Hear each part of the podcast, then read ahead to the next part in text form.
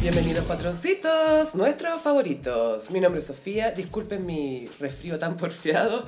Como todos los episodios me acompaña Carolina, hola patroncitos, ¿cómo están? Ustedes son muy exclusivos Very VIP. para mí. Sí, ahora me da miedo lo que diga ahora porque como subís el, el resumen de los primeros 10 minutos, no es tan privado lo que vamos a decir ahora. Ah, uh, Pero después sí quisiera hablar de mi vida privada. después de los 10 minutos Sí. tenemos declaraciones Sí, que dar. Sí, sí. Quedan 9 minutos y medio. Vamos. en este episodio de Adviento, para el comienzo de And Just, Like, that, vamos a comentar los novios, novias también, de las amigas de Carrie, Samantha, Charlotte y Miranda. Partamos con Samantha, que uno piensa que, ah, no tuvo tantos pololos, pololos, pero En capítulos yo creo que estuvo más capítulos en pareja que soltera. Samantha. en total de En la serie, total, Richard Wright, una temporada entera. Pero Pues la tercera estuvo sola todo el rato. La segunda, en el primer capítulo nomás, estaba con James. Y lo James. extrañó al final. ¡Ay, Miss James! Y el del, el del pene... Ese era el del pene pequeño, James. Sí. Pero después había, estaba el del pene grande. Pero era un capítulo. ¿Era nomás. solo un capítulo? Sí, fue su primer amigo hombre, de hecho. Por lo mismo. Sí. Y Smith toda la sexta temporada y primera película. Ahí sí. Pero el primer pololo que le dimos a Samantha, después de que la conocimos en la primera temporada como la más liberada de todas las amigas, fue James. En un club de jazz. Igual es muy fuera de personaje que Samantha haya estado enamorada de un tipo llamado James. ¿Se encontráis? No sé, es que Samantha siempre se proyectó tan, tan no, mm, no interesada en las relaciones. Es que podría haber sido, sido el tipo del club de jazz, pero como se presentó al weón, no le quedó otra. Y Samantha le pasa algo curioso con este hombre que no le pasa con sus otras conquistas. Y es que no se quiere acostar con él al tiro. ¿Qué podría pasar? ¿Qué podría pasar? Eh, bueno, resulta que él tenía el pene extremadamente chico. Pero pequeño que la hacía llorar de frustración, así de... Claro. De que, ¿qué voy a hacer ahora? Porque se había enamorado de este gallo, según ella, ¿cachai? Como lo que ella consideraba amor. Y cuando se lo mete, ella no se da cuenta, es como, ah, ya está adentro. Ya, po, y... Ya, po, Ya, y... pobre, ¿o no? ¡Ah, eso le llamas pena! No. Pero le- casi que quería decir eso la pobre. Sí. Y este problema la acompaña hasta la segunda temporada. En el primer capítulo nos enteramos de que Samantha sigue en esta relación. Que ya está chata, que ya no sabe qué hacer. Trata de enseñarle a este loco cómo hacerlo para que ella poder sentir algo, ¿cachai? Y no pasa nada. No pasa nada. Termina yendo a terapia y cuando se enfrenta a este prospecto de tener que volver para otra sesión, para estar en esta relación que en realidad no quiere, dice, tenía pico chico.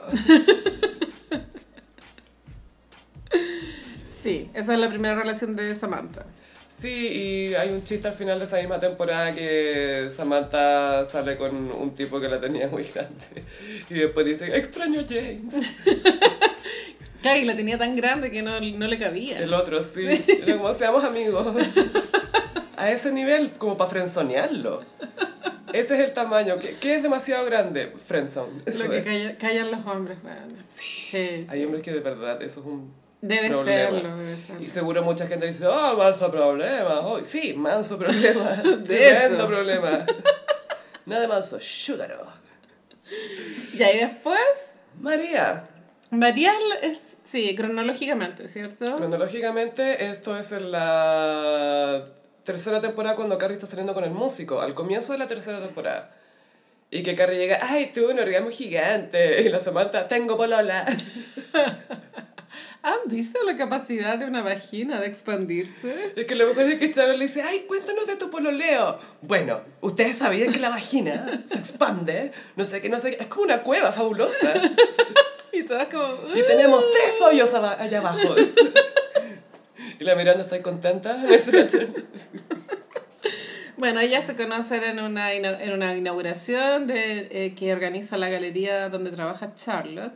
Y la artista que expone en la galería es María, que es Sonia Braga. Sonia Braga. Creo que ella está súper bien en el papel de lesbiana artista, eh, media tóxica igual, bien celosa. Sí, este, este papel está un poco funado. Eh, ¿Está funado? Sí, Gaya, lo que pasa es que aquí hay muchos estereotipos. Ajá. Uno, la latina fogosa, que Sí. ¡buah! te va a destrozar todo. Dos, lesbianas que solamente hablan y que llegan a lesbian, lo que se llama lesbian bed death, que después de un rato dejáis de acostarte. Ya. Pero eso pasa cuando lleváis, cuando pasa es cuando lleváis como años así o, o una relación larga. Por lo general, no quiero decir demasiado. pero igual es como un mito, también pasan distintas parejas. A lo Pero acá llevan dos semanas, po. Sí, pasa que eh, Samantha tuvo que descubrir el sexo de una forma distinta. Bueno, obvio que sí. pues, Conectarse. bueno, sí, no es lo mismo. pues. Gracias a las docetas. Boceta. Es Boceta. una palabra que jamás olvidaremos. Boceta.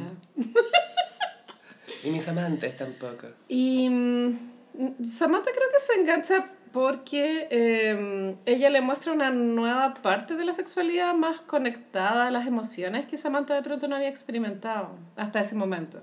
Y al principio la, le atrae porque la María también tiene esa perso como de Samantha un poco que va de frente, le invita a su casa, le dice, oye, comprame un cuadro. Sí, es bien cazadora María. Sí, como- y a Samantha le ad- admira eso en otras mujeres, ¿cachai? Porque ella se siente así y le gusta encontrarlo en otra mina. No, no se siente amenazada, sino Claro. que. Come here, honey. es como alfa reconoce a alfa. Sí, game, recognize game. Dura, duran varios capítulos la relación de Samantha y María. Tiene un pic que... Son tres, son tres. Sí, Mm. Cuando se conocen, después cuando tienen sexo y después cuando ya no tienen sexo. Pero no es que no tengan sexo porque no tiene... O sea, Samantha está un poco chata, pero de los celos de ella.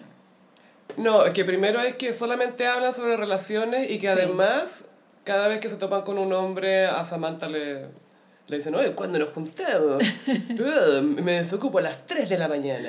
¿Quiénes son estos hombres que te dicen estas cosas? Antes yo culiaba. y ahora no. Y el remate es que María le compra un, un dildo. ¿O tiene un nombre más específico? Strapon, Un que es un strap-on. dildo con una... Le un compra arnés. un strap-on y lo, lo hacen. Y tanto así que Samantha queda dislocada la cadera y, de- y La- de- el, el cuello, el Gaya, cuello el también. cuello. No, pero la cadera también. Todo. Dice, oh, no, no sabía que los hombres trabajaban tanto. Es pega. Yo creo que igual debe ser pega, weón. Es pega. Tú lo diré.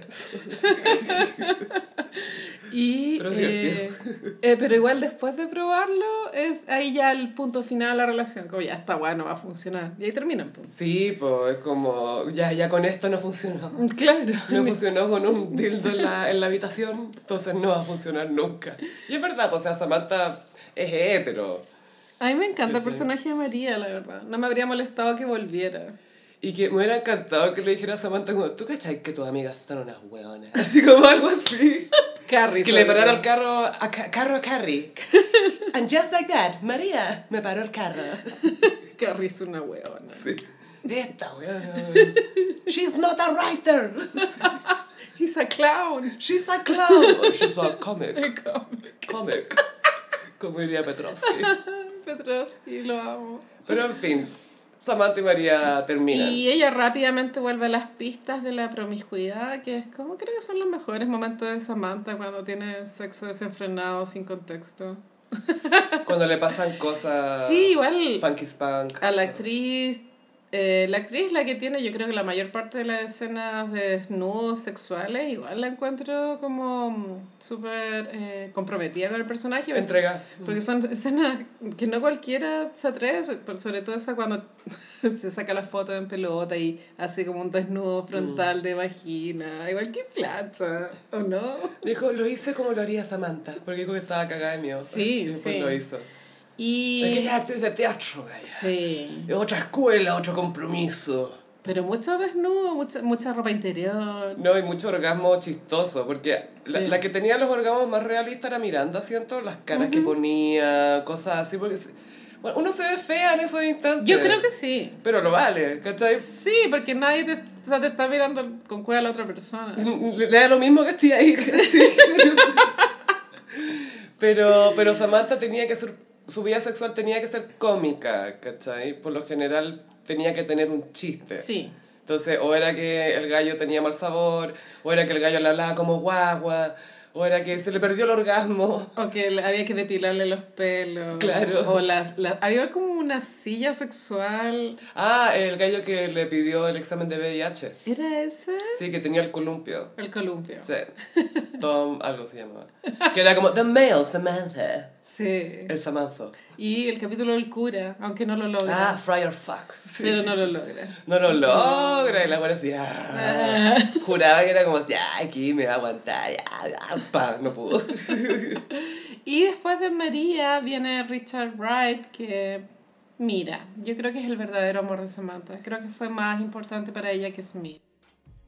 Encuentra el resto de este podcast en el nivel 100% That Beach en patreon.com slash elgossip.